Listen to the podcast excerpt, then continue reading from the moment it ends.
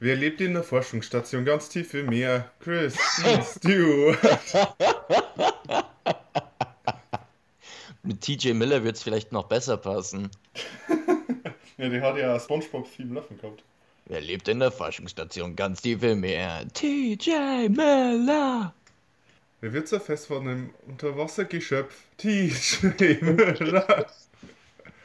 DJ Müller, DJ Müller, DJ Müller, DJ Müller.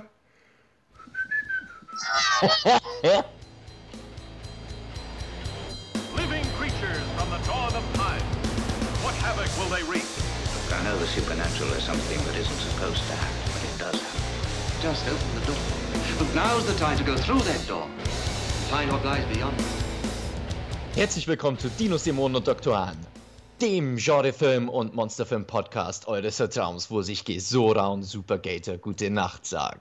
Ich bin der Christian und wie ihr schon an der tollen Intro gehört habt, bin ich wieder live zugeschaltet zum Philipp, der irgendwo im Marianengraben in einer Unterwasserstation hockt. Vielleicht. Und SpongeBob-Themes hört.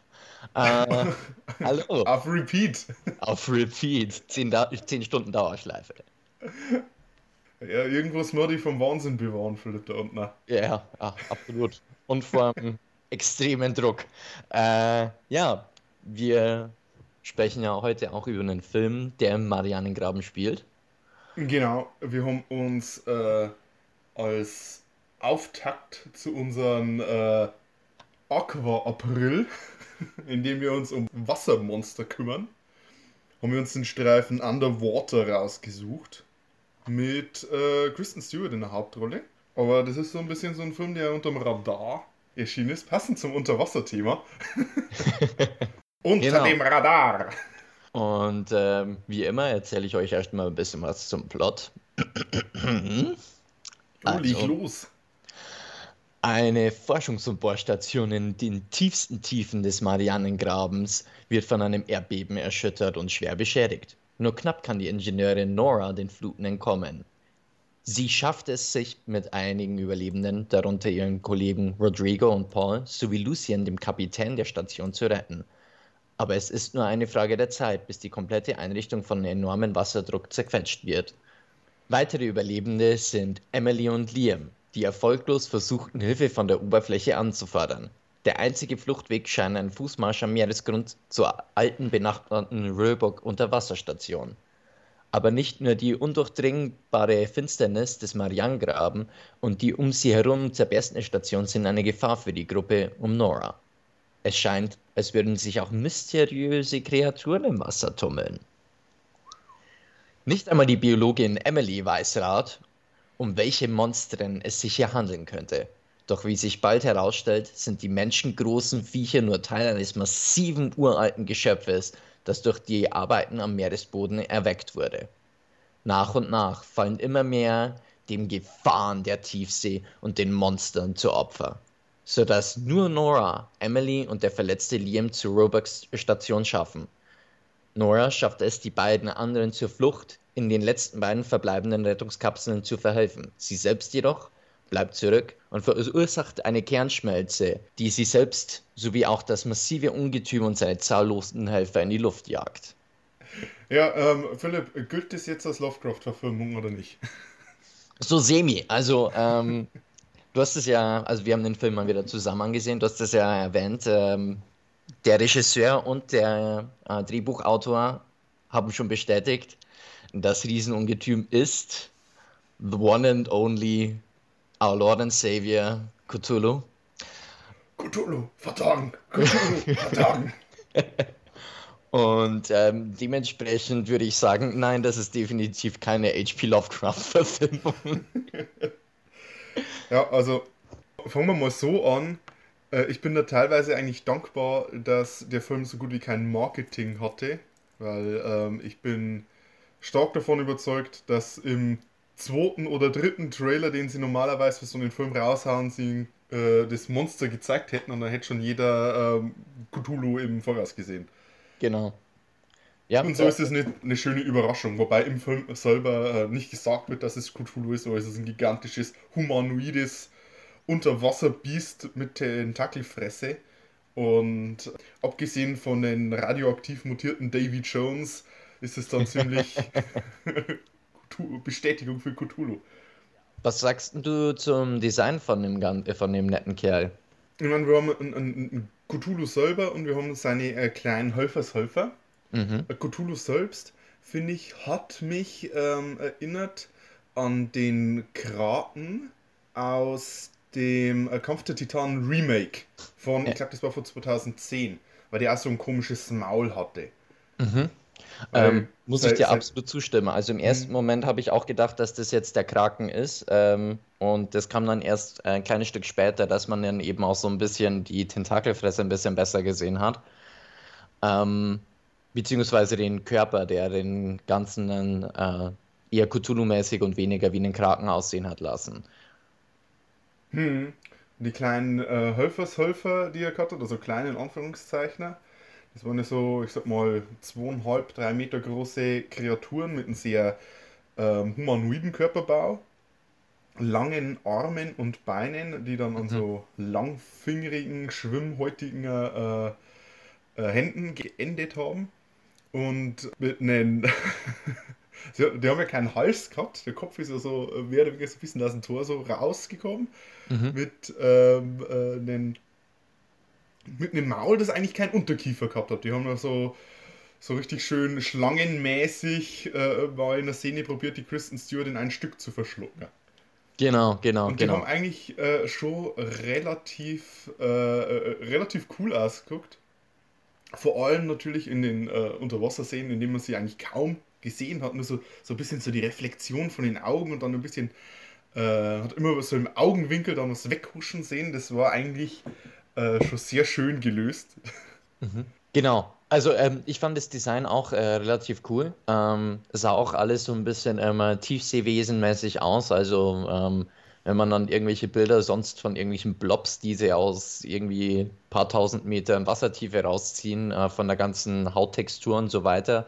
Also ähm, war das am Anfang eigentlich gar nicht so schnell klar, dass das jetzt irgendwelche humanoiden Wesen sein würden und so weiter.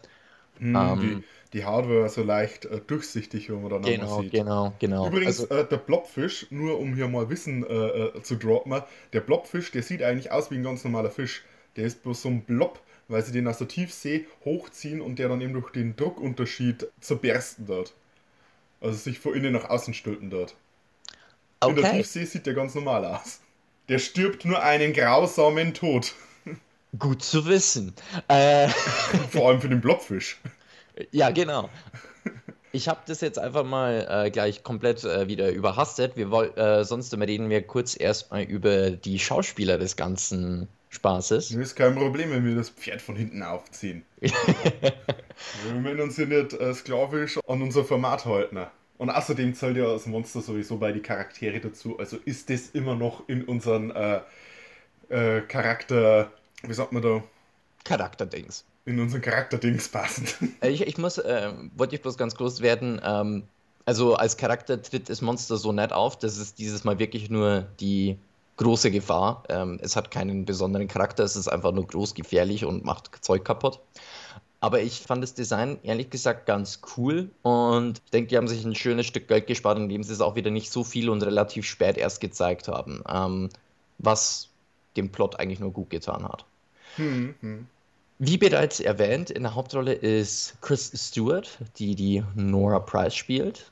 Genau, die ähm, ist im Film ähm, eine Ingenieurin, eine Maschinenbauingenieurin, die da unten arbeitet. Und ist anscheinend auch irgendwie durch einen äh, Verlust, wahrscheinlich einen Verlust für ihren Mann oder so, ähm, dazu getrieben worden, in so einer menschenfremden, lebensgefährlichen, abgeschiedenen äh, Station zu arbeiten. Ne? Mhm. Man merkt, dass sie, sie halt immer wieder äh, so ihr Kettchen, äh, das sie äh, um den Hals hängen hat. Ich glaube, man sieht, ich weiß jetzt nicht genau, was sie dran hat, ob das ihr, ihr Ehering ist oder irgendwie so. Ich, ich hätte gemeint, das waren Dogtags, aber kann oder ein auch sein. Dogtag, ja, irgend, irgendwas. Ich habe es ich hab's ja nicht genau gesehen, aber das impliziert halt eben, dass ihr Mann verstorben ist und dass es, äh, es sie eigentlich nichts mehr äh, an der Oberfläche hat. Muss ehrlich gesagt sagen, war relativ positiv überrascht von Kristen Stewart in dem Fall. Ähm, hat ihren Job da solide rübergebracht. Ich meine, es war jetzt ein Horrorfilm, also jetzt nicht unbedingt so als große, tiefgreifende schauspielerische. Ja, also äh, Hey, das äh, typische. ein Horrorfilm lebt davon, dass die Leute, die mitspielen, richtig Angst spielen können. Genau. Und also das, das hat Kristen auch in dem Fall super gemacht. Ähm, wollte gerade noch sagen, ähm, viel mehr als Namen schreien und Axt ausstrahlen müssen die nicht. Ähm, und das Ja. muss man, muss man sagen, also haben eigentlich fast alle Schauspieler solide gemacht und ähm, bin jetzt eigentlich sonst nicht der größte Kristen Stewart-Fan. Äh, ich gehöre damit zu der Riesengruppe an Hatern, aber das muss man echt sagen, hat sie super gemacht. Ähm, war grundsolide. Also, Twilight ist acht Jahre oder so her. ja, Ähm, ich weiß, die- das war nicht das Einzige. Auß- auß- außerdem, also was ich, ich habe mir ein paar Reviews zu, ähm, zu den Film durchgelesen und äh, jegliche Ein-Sterne-Review hat irgendwas hauptsächlich daran auszusetzen gehabt, dass die Kristen Stewart mitgespielt hat. Äh, die kann nicht schauspielern und äh, ist ein Stück Holz. ziemlich schwarz. Aber das, das, Das war grundsolide, hat das, gepasst. das stimmt einfach nicht. Außerdem, mein, immer noch mein liebster Kristen Stewart-Film ist Penny Groom. Da war sie, keine Ahnung, 13 oder sowas. Und da zeigt, da zeigt sie, dass sie schauspielern kann. Absolut. Gut, äh, kommen wir zum nächsten. Captain Lucian, gespielt von Vincent Castle. Cassell. Cassell, keine Ahnung. Mit Namen haben wir es nicht so. Ähm, Das ist so ein typischer Charakter, Darsteller. Charakterdarsteller, ja. Der hat, also, ähm, der hat in so, äh, in die Oceans-Filme hat er mitgespielt. Ich glaube Black in, Swan, in zwei, ja, in Black Swan, da hat er den Lehrer, glaube ich, gespielt. genau. Ähm, in die Bourne-Filme müsste der mitgespielt haben, aber wo ich, woher ich ihn hauptsächlich kenne, ist der Pakt der Wölfe. Oh, ja. Ja. Und äh, das kannst du mal hinter die Ohren schreiben. Den habe ich mir schon gekauft, den machen wir irgendwann einmal noch den Podcast. Alles klar. Aber da kannst, äh, da kannst du dich dann auch wieder wie bei der ersten Yeti-Folge über eine äh, The Story Behind äh, einstellen. äh, ich ich freue mich schon. Ich freue mich schon. Ja, ähm, Captain Lucian ist anfangs noch der Anführer. Der ist so der typische Captain, der mit dem Schiff untergehen will. So trifft man ihn auch am Anfang mit, ich glaube, gebrochenen Arm oder ausgekugelten Arm. Der äh, dann von der Nora, also der Kristen Stewart, so angepöbelt wird, von wegen, hey, warum hockst du noch rum? Warum bist du nicht mit den anderen abgedüst? So, ja, ich bin der Captain, ich gehe mit dem Schiff unter und ich muss sicher gehen, dass hier jeder rauskommt. Und ähm, er hat eine relativ äh, durchsichtige und, Entschuldigung, dumme Backstory, Ja. um dem Plot irgendwie noch ein bisschen Drama zu geben. Aber mein Gott. Ähm, Er, er hat eine Tochter. Und die ist schon tot. Hatte. Ähm, dann hätten wir noch ähm, Paul Abel, den verrückten Techniker der Gruppe. Ja, gespielt von äh, TJ Miller, der zu der Zeit so den, äh, zu der Zeit, als der Film gedreht wurde, so den Zenit seines Erfolgs hatte. Äh, der Film ist zwischen den beiden Deadpool-Filmen äh, gedreht worden und er, er spielt halt einfach TJ Miller. Ja, das äh, fasst das Ganze gut zusammen. Wenn man TJ Miller in einem Film gesehen hat, dann äh, weiß man, äh, äh, wie er in dem Film ist. Hatte immer einen Plüschhasen mit dabei. Ähm, mit äh, unnassbarem Fell. Dann, Vielleicht hat er so eine Oberfläche wie so eine Lotusblüte, dass das Wasser von dem abperlt. ja, der ist einfach komplett eingewachsen, ne? Dann hätten wir noch Emily Havison. Einfach die Emily. Emily. Ich glaube, ihr Nachname wird ja jemals erwähnt. Ich glaube, das steht Nee. vielleicht auf ihren Anzug oder so oder Genau. auf, ihren, auf ihre Klamotte. Ja, gespielt von der äh, Jessica Henwick und äh, die ist eigentlich jemand, die ich immer wieder gerne in irgendwelchen Filmen sehe. Die hat in, äh, Ding, in Game of Thrones, in Game of Thrones hat sie mitgespielt, eine kleine Rolle. Die, äh, wie haben die geheißen? Die Sandschlangen oder so? Sandvipern. Sandvipern. Sie war äh, wahrscheinlich das einzig Positive an der Iron Fist Serie auf Netflix. Oder zumindest das Positivste. Und die taucht immer wieder äh, ein bisschen in so Genrefilmen auf und ist eigentlich immer gut. Also die kann in Iron Fist kann sie so die taffe äh, Kung Fu oder Karate-Kämpferin spielen. Hier mehr so die äh, verletzliche ähm, Akademikerin. Das Damsel in Distress. Mehr oder weniger. Aber ähm, wie schon gesagt, ähm, gerne mehr von ihr. War super. Äh, und dann haben wir noch einen wichtigen, den Liam Smith, gespielt von John Gallagher Jr. das ist mit so der, auch mit der letzte Überlebende, der im letzten Drittel vom Film hauptsächlich rumgezogen wird, weil er verletzt ist. Und der ist dann ja eigentlich die Damsel in Distress, weil die Emily muss über sich hinauswachsen und dann den Typen retten. Genau. Und auch die Nora in, äh, in der Szene. Als letztes haben wir noch Rodrigo Nagenda und Lee Miller. Der Rodrigo äh, Nagenda, gespielt von, ich hoffe, ich äh, jetzt den Namen nicht komplett falsch aussprechen, ne? Mamoudou, Mamoudou Ati, der leider äh, gesagt die Trope vom als erstes sterbenden Schwarzen erfüllt. Wir haben so eine Clique von, von sechs Leuten, ähm, dem man äh, im Film äh, folgt und das ist halt tatsächlich dann äh, äh wieder mal der äh, Rodrigo, der Schwarze, der als erstes stirbt, wobei ich, um mal gleich so in die Diskussion ähm, in die Diskussion zu starten, muss ja sagen, man hätte auch in Rodrigo und die Figur von TJ Miller, den Paul, äh, zu einer Figur zusammen ähm, basteln können, ohne Probleme.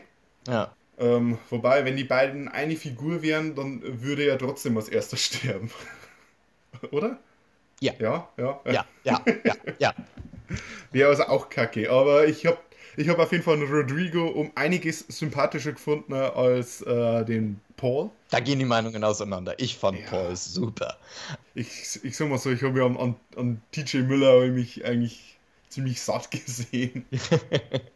Ähm, man musste jetzt noch dazu sagen, dass wir die deutsche Synchro dieses Mal ausnahmsweise angesehen haben. Also ausnahmsweise mal nicht den O-Ton. Ich habe ein bisschen so in die äh, US-Synchro reinguckt und ja, es ist, macht glaube ich keinen großen Unterschied. Ist eigentlich relativ ähnlich. Bei so einem Film schaue ich ehrlich gesagt lieber ähm, oftmals die deutsche Synchro an, weil Man auch versteht, was die Leute sagen. ja genau, das O-Ton-Mixing ist halt immer die Hölle. Die Leute, Ja. die reden dann im Flüsterton und äh, jegliche Explosion oder Jumpscare, von denen es in dem Film Gott sei Dank eigentlich so gut wie keinen oder gar keinen gibt, Absolut. Absolut. äh, ist dann übertrieben laut und das ist ja immer blöd zum Angucken. Genau. Ja, man zu der ganzen Dynamik äh, zwischen den Charakteren. Also, es ist jetzt ein Horrorfilm, also, und äh, wie man auch mitbekommt, die Nora kennt die einzelnen Charaktere jetzt auch schon von vornherein. Wird klar gemacht, dass die die jetzt nicht so gut kennt, bis auf vielleicht den Captain. Also, es ist jetzt keine tiefgreifenden zwischenmenschlichen Dramen, die sich abspielen, aber ich finde, die Dynamik zwischen den Charakteren passt trotzdem so gut, dass man dann irgendwo in einer gewisser Weise Empathie entwickelt und mitfühlt und äh, auch mitgehen kann. Insgesamt eigentlich alles richtig solide durchgemacht, finde ich. Hm, ich habe ich hab mir davor aber Reviews durchgelesen und die spuken mir noch in den Kopf rum. Vielleicht hätte ich das nicht machen sollen. Aber was das ähm, in den Negativen eigentlich immer auch neben äh, dem, dass Kristen Stewart mitspielt, was anscheinend ein Totschlagkriterium ist, auch ja, angekreidet wird, ist, dass es keine äh, Charakterentwicklung gibt. Und dem muss ich widersprechen. Also es gibt keine, hier keinen großen Mega-Character-Arc. Also der Film fokussiert sich nicht auf den Character-Arc, aber du hast trotzdem die Nora, die ähm, vorgestellt wird, als jemand, der eben dort unten ist, um sich zurückzuziehen, die wahrscheinlich keine ähm, Verbindung zu anderen aufbaut, eben aus der Angst, die zu verlieren. Und dann hast du noch die Emily, der Charakterbogen ja darin besteht, dass sie zuerst als verschreckte Mädel ist und dann am Ende über sich hinauswächst, genau. also, anderen hilft. Ja. äh, die Kritik ähm, kann ich dir ähnlich absolut nicht nachempfinden. Äh, zum einen ist es ein Kack-Horror-Monsterstreifen. Wen interessieren da jetzt tiefgreifende äh, persönliche Entwicklungen von einzelnen Personen? Ähm, also meine, muss ich ganz ehrlich sagen, interessiert die Wurstfrau meiner Meinung nach. Also jetzt vor allem in einem Film, der so aufgebaut ist. Und Richtig, es, geht ja immer darum, äh, was will der Film machen. Der Film äh, Underwater will, dass du von vorne bis hinten äh, so eine klaustrophobische Angst hast. ja, Der äh, hat ein knallhartes Tempo, beginnt eigentlich sofort damit, dass alles in die Luft geht.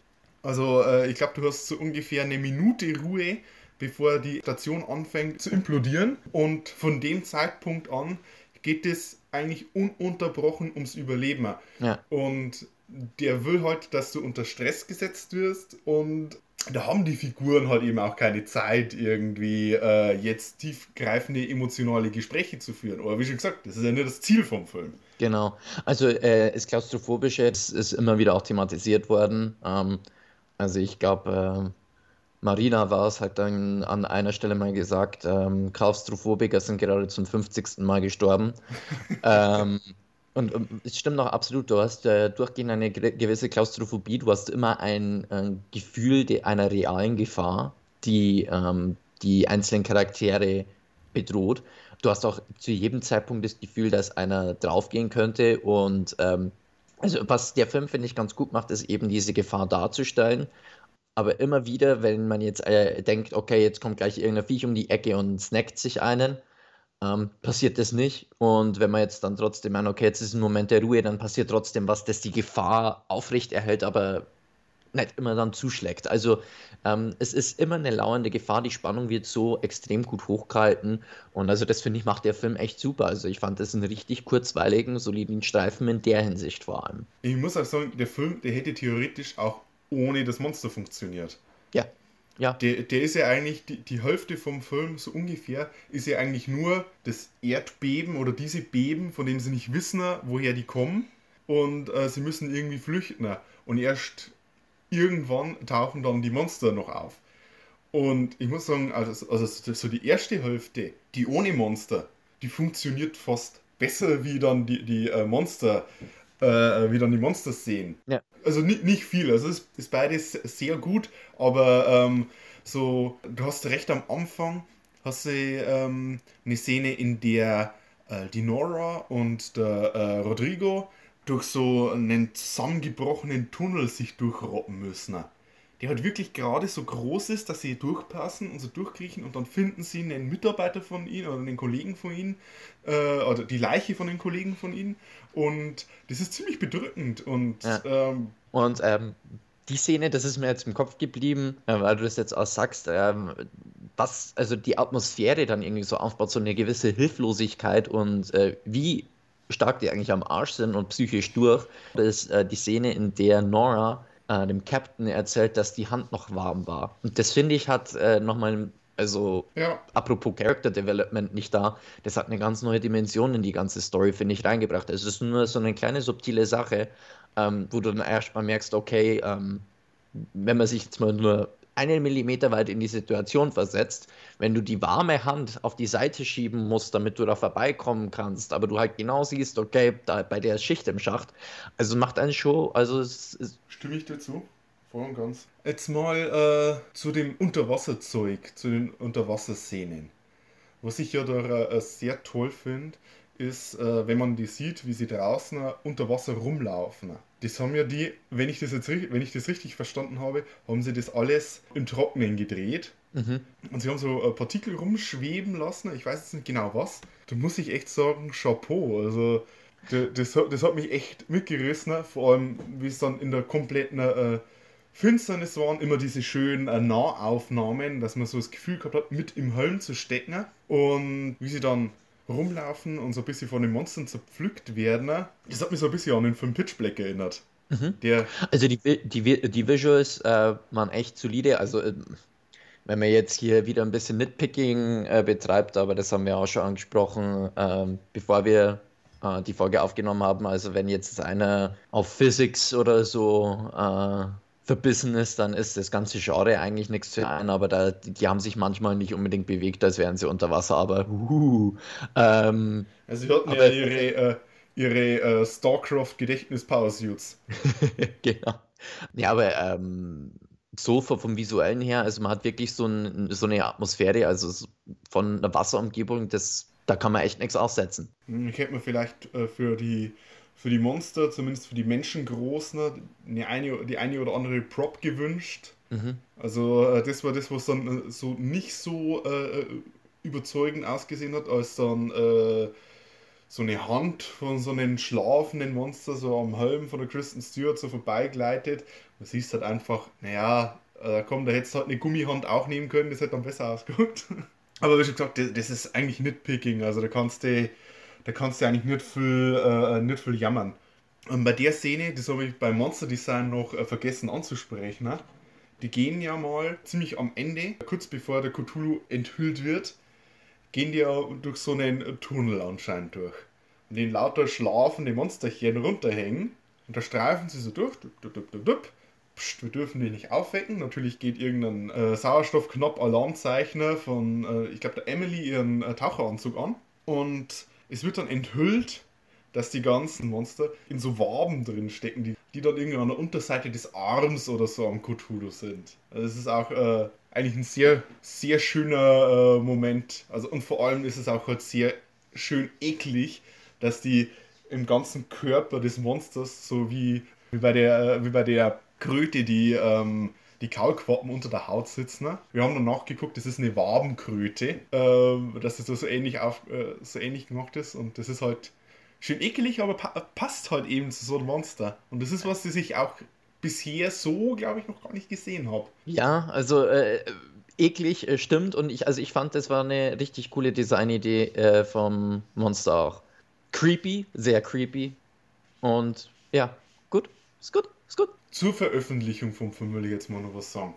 Denn der Streifen, der ist ja, das ist der, der aktuellste Streifen, den wir bisher in unserem Podcast behandelt haben.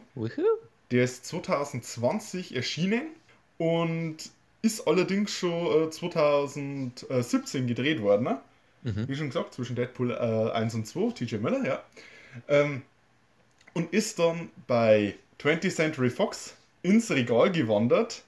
Denn äh, zu dem Zeitpunkt haben, glaube ich, dann schon die Verhandlungen angefangen, äh, dass Disney Fox kauft. Oh. Und kurz nachdem der Film gedreht wurde, hat eben äh, Disney sich Fox einverleibt und das ist sogar der letzte Film, der unter 20th Century Fox erschienen ist. Ah. Wurde dann eben von äh, Disney ohne großes Marketing aufs Abstellgleis Januar, wo jeder Film eigentlich garantierter Flop ist, ins Kino geschissen. Und vom Marketing äh, ist mir aufgefallen, ich habe mir einen Trailer angeguckt, der ist sehr, sehr stark an den Film Alien angelegt. Dann hast du immer so eine Szene und dann blendet so langsam ein Buchstabe nach den anderen auf, bis sich dann das Wort Underwater bildet. Wie eben Aber nicht deinem- im Grünton, oder? Das ist mir so weißig. Aber es ist sehr, äh, sehr ähnlich äh, zu, äh, ja, zum Umgang, äh, wie es das Alien-Franchise macht. Und der Film hat auch viel, äh, ich sag mal, Alien-DNA in sich. Also ich habe mich da auch schon stark an äh, Alan Ripley und an so die Crew der Nostromo erinnert wo halt eben der Captain dann auch im Laufe des Films dann stirbt und dann äh, die Ripley oder in dem Film halt eben die Nora ein bisschen das Ruder übernehmen muss. Ja, ich sag mal, der, der letzte Akt, äh, der dann hauptsächlich in Unterwäsche äh, geschieht, äh, also es ist, ist schon ziemlich ähnlich, ja.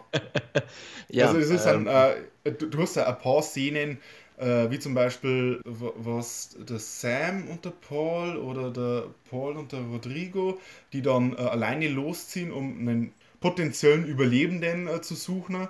Und da hast du dann auch so die Szene gehabt, die anderen sehen am Bildschirm so bloß so die Ping-Punkte, wo sich die anderen bewegen und so, ah, es müsste direkt vor euch sein. Genauso wie ja den Aliens oder den Alien mit ihren äh, Bewegungsmeldern. wo dann eben auch so ein kleiner Blobfisch um die Ecke kommt und äh, während wir den Film angesehen haben, kam dann schon der Kommentar, nehmt das nicht mit, habt ihr Alien nicht gesehen, das hängt Genau. euch gleich im Gesicht. Ja, das ist ja, dann, die Szene ist ja sehr ähnlich, wer das dann anguckt, weil halt in der, im, im ersten Alien wieder der Felshagger aus dem Ei springt. Wobei ich da jetzt aber auch sagen muss, ähm, lieber gut geklaut als schlecht selber erfunden und äh, von der Umsetzung war das alles solide und es, es, war- es war jetzt, es, es war Es ist kein Rip-Off. Rip-Off, man hat halt gespürt, woher die äh, Inspiration kommt von vielen Sachen. Auf jeden Fall. Aber ich meine, es hat auch sehr viele Parallelen zu den ganzen Unterwasser-Science-Fiction-Thrillern, die in den 90ern einen um die Ohren geworfen wurden. Aber weil du es auch schon erwähnt hast in Unterwäsche, ähm, wir haben es, glaube ich, auch sogar schon während des Ansehens des Films gesagt. Hab bisher noch nie gesehen, dass eine in String und BH einen Gott in die Luft jagt. Also äh, solide Aktion, Chris. Solide Aktion. Von mir aus hätte sie auch mehr anhaben dürfen. Sie hätte jetzt nicht so nackt sein, aber ich glaube, es ist ein bisschen darauf abgezielt worden, dass sie dann verletzlicher Ja, ja. Ist- Sie, sie wurde ja auch mal flachbrüstiges Feenwesen genannt. Also das Vom TJ hat Miller schon, natürlich. das hat schon alles immer zusammengepasst. Und dann hätte ich gesagt, kommen wir zu unseren äh, Tops und Flops. Philipp, willst du. Mit, mit was wollen wir denn anfangen? Also zu den Tops kann ich ein bisschen mehr sagen. Ich, ich tue mich da schwer, mich zwischen zwei äh, äh, entscheiden. Zum einen mal den Tod von TJ Miller, der ähm, bei dem ich wirklich ein bisschen zusammengezuckt bin. Das war ein richtig schöner Wow-Moment.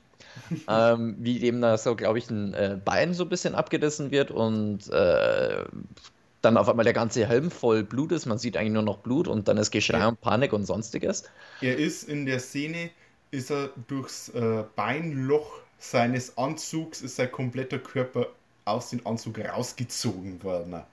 Ja, oder so. Äh, war auf jeden Fall, sah, sah von der ganzen Dynamik, wie, wo das war, ähm, wo man eigentlich gemeint hat, ja gut, die schaffen es jetzt vielleicht noch, ihn rauszuziehen oder er wird dann irgendwie durchgezogen mit dem ganzen Anzug und sie schaffen es dann doch nicht.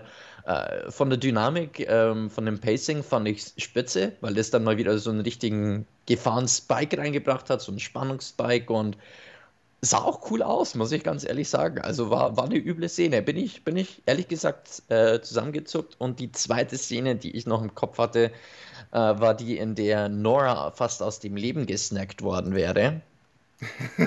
ähm, in der sich eine dieser langarmig, langgliedrigen Kreaturen äh, die Nora geschnappt haben und äh, einfach mal in einem Stück verschlucken wollte und dann eben so schlangenmäßig, äh, Kiefer sind ja keine wirklich da, aber alles ungefähr ausgerenkt haben, um es in einem Stück in den Schlund zu stopfen.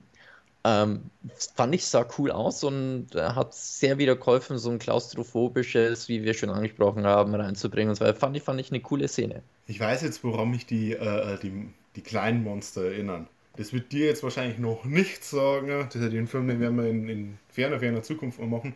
Aber es sieht ein bisschen aus wie eine Slenderman-Variante vom Godzilla-Monster Orga. Der auch so einen, so Kiefer hat, wo er dann mal Godzilla komplett verschlucken will. Das ist. Ja. Viel Erfolg dabei. Ja, das ging auch ähnlich erfolgreich aus wie bei der Kristen Stewart.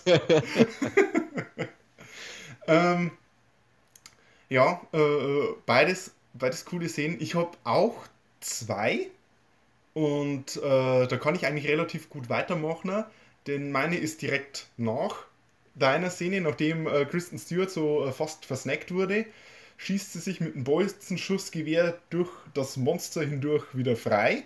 Dabei weckt sie aber halt eben dann äh, den Cthulhu auf. Also sie gehen durch den Tunnel aus äh, Monstern durch und plötzlich hebt sich die Decke und wow, was ist das? Und sie feuert dann eine äh, Leuchtgranate ab. Und äh, du hast schon gesagt, das war äh, relativ ähnlich wie die äh, Enthüllung von Godzilla im 2014er Legendary genau, genau, absolut. in der dann äh, so, so die kleine äh, Leuchtgranate so losfliegt und dann macht sie Puff und dann sieht man so, uah, wie der Cthulhu da steht und sich so langsam ähm, wendet. Allein schon deswegen, weil man bis dato nicht gewusst hat, was verursacht die Erdbeben und es ist eigentlich echt verdammt spät im Film. Und äh, vorher meint man eigentlich, dass es laute, ähm, also ich habe es äh, auch mal gesagt, äh, sind das jetzt Atlantier oder was? Also man meint so, es sind nur die kleinen Viecher, die da äh, ähm, die Zerstörung anrichten und äh, Chaos verursachen. Und es könnte eben einfach nur Erdbeben sein, die äh, die aufgeweckt haben oder hervorgebracht haben. Und der Reveal, der war echt cool. Also Aber nö, es ist der Big Boy. äh, is a big boy. Genau, also das war sehr schön in Szene gesetzt und mein zweiter Top-Moment ist tatsächlich äh, so die Öffnungsszene.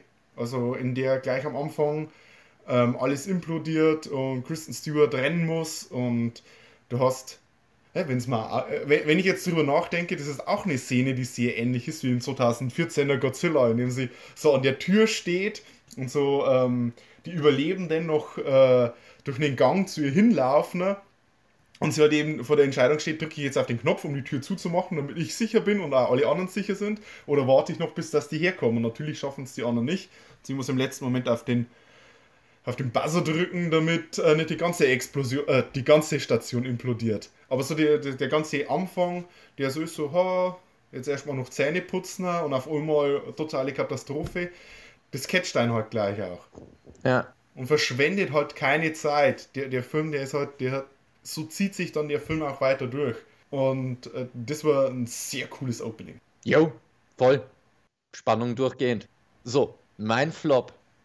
Eine der Szenen, die mal ein bisschen ruhiger sind und ganz kurz ein bisschen Tempo rausnimmt, Oh, ich weiß, was du meinst. ist nicht deswegen meine Flop-Szene.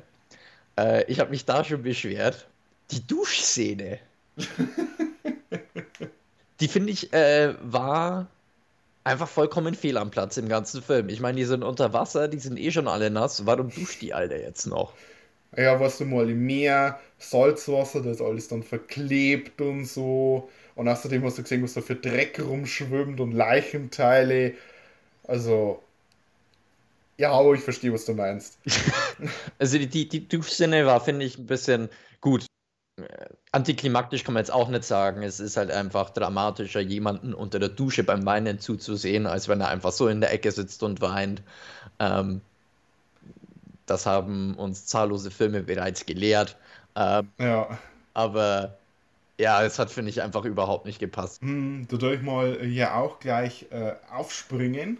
Mein Moment ist kurz davor, denn äh, die ganze Gruppe wieder getrennt. Sie werden, äh, sie spazieren am Meeresboden rum, werden von den Monstern angegriffen und äh, zum Schluss ähm, wacht eben äh, ähm, die Nora irgendwo auf und findet halt eben noch eine andere Station, die eigentlich nicht mehr da hätte sein sollen und da duscht sie sich daneben alleine und ist traurig. Aber davor, was ich schwierig gefunden habe, war zu identifizieren, wer wo ist und was macht. Wenn sie äh, in ihren Anzügen am Meeresgrund rumstapfen und halt eben von den Monstern angegriffen werden, äh, dann kriecht einer mal fort, um äh, noch was zu suchen. Der wird dann angegriffen und in dem Moment weißt du jetzt nicht, okay, ist jetzt der weggezogen worden oder der, denn gleichzeitig werden die anderen noch angegriffen und das war einfach zu irritierend, um der Sache richtig zu folgen. Ich meine, es hat, es war vielleicht ähm, gewollt, dass die ganze Szenerie irritierend Panisch ist und, und panisch ist, genau. aber ähm, ich muss trotzdem wissen, hey, um welche Figur muss ich da jetzt eigentlich Angst haben? Zuerst wird der, äh, wird der Liam angegriffen und dann der Captain und einer wird weggezogen und ich war da tatsächlich irritiert, wer ist es jetzt eigentlich? Und äh, zum Schluss war es dann der Captain, der dann auch das Zeitliche segnet. Jo, Und ähm, mein, mein anderer Flop ist so ein bisschen die ganze TJ Miller-Sache. ich finde, der passt einfach nicht in den Film rein. Ich fand ihn super. Das ist jetzt wirklich, äh, ähm, ja, das ist wirklich eine Geschmackssache. Also ich finde, der hat da so eine bisschen äh, lockere Dynamik reingebracht, es, was den Film nicht wirklich viel an Spannung genommen hat, finde ich, weil der halt, wie TJ Miller eben ist, so ein bisschen morbide und äh, zynisch und äh, lebensverachtend fast äh, dann seine Sprüche reißt. Oder Ja, ich meine, das ist ja ein Typ, das ist ja ein Typ, der Bombenattentat vorgetäuscht hat, um irgendwie aus einer blöden Situation rauszukommen oder so. Äh, ja, also gegen die Person TJ Miller, ähm, ja, die, die diskutieren wir jetzt mal lieber nicht. Das, ja, hey, ähm, äh, Kunst von äh, Künstler trennen. Ja, ähm, aber äh, also ich finde, er hat eine coole Dynamik reingebracht, aber das, ich, ich, ich verstehe durchaus, wenn man ihn nervig gefunden hat, mehr als man ihn gut findet. Ähm, ja, da können die Meinungen durchaus doch äh, auseinandergehen. Womit wir, denke ich, zur Gesamtwertung kommen. Oh ja. Ich fange jetzt einfach mal an. Ich wollte jetzt vorauspreschen, aber wenn du mir dazu vorkommst. Ja, du preschst immer Raus. voraus. Das mache ich nicht. hey, also von mir gibt es einfach kurz und knackig einen soliden Daumen nach oben. Ist ein guter Film, ist kein Meisterwerk, ist kurzweilig, er macht genau das, was er machen will, hat zum Schluss einen schönen Reveal vom äh, Cthulhu und ja, bisschen holprig an der einen oder anderen Stelle, aber generell einfach ein cooler Unterwasser Sci-Fi Horror Thriller. Ein Daumen nach oben, dem ist nichts hinzuzufügen. Ja, Danke. Wir müssen aber nicht streiten und uns Ja. gegenseitig enttäuschen. Also ich, du hast im Prinzip alles gesagt, was ich noch sagen wollte. Hat ein, zwei Logikfehler, sage ich jetzt mal, was man ein bisschen besser lösen hätte können. Er findet das Rad nicht neu, aber macht das, was er machen will. Grundsolide, kurzweilig, wie du gesagt hast. Kann man sich in einer kleinen Gruppe, kann man sich den mal ansehen, bisschen Popcorn dazu, ein, zwei Bierchen. Wunderbarer Zeitvertreib. Ja, es ist halt wieder eins von der, einer von den Filmen, die heutzutage so selten gedreht werden. Einfach ein B-Movie mit äh, einer schönen, ähm, mit einem schön hochpolierten Hollywood-Budget und halt auch ähm, dementsprechend einer Produktionsqualität dahinter. Genau. Kein Streit, schade. Oh, Menno. Aber vielleicht haben wir dann das nächste Mal einen Streit, wer weiß. Denn das nächste Mal im Rahmen unseres Aqua Aprils haben wir The Host aus Südkorea vom inzwischen Oscar-prämierten Regisseur Bong Joon-ho. Oh, da bin ich aber gespannt. Ja, da freue ich mich auch drauf. Den habe ich auch schon seit Ewigkeiten nicht mehr angeguckt. Dann kommen wir zum Ende. Ich hoffe, euch hat es genauso viel Spaß gemacht wie mir. Und äh, macht das Outro. Mach das Outro, sagt er. Ja. Okay, falls euch gefallen hat, was ihr gehört habt, ihr könnt uns nicht nur hier hören, wo ihr uns jetzt gerade hört, sondern könnt ihr so machen wie die meisten unserer Zuhörer und auf Spotify schauen. Aber wenn euch das nicht so zusagt, sind auch auf Google Podcasts, Apple, Anchor und so weiter. Ihr könnt uns auch auf Twitter folgen unter ddd-cast. Da äh, gibt es dann auch immer ein bisschen ähm, Info und Hinweise auf die nächsten Folgen von mir.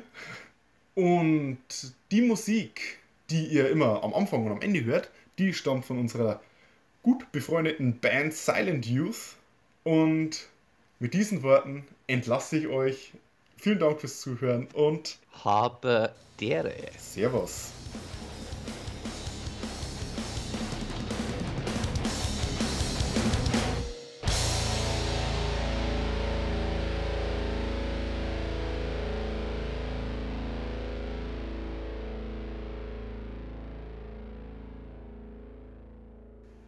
Hey, hey, hey, man merkt einfach, dass Sonntagmorgen ist und ich noch nicht ganz wach bin. Äh, ja, bei mir ist ähnlich. Das nächste Mal machen wir das wieder anders. Oder mehr, mehr Kaffee. Zeitumstellung ist halt einfach kacke. Jetzt haben wir den Spongebob gar nicht erwähnt. SpongeBob Schwammkopf. Ich kann. DJ Miller. Das ist dann einfach der Cold Opener. Taugt. Ich habe sogar bei Soundtrack extra SpongeBob-Theme reingeschrieben.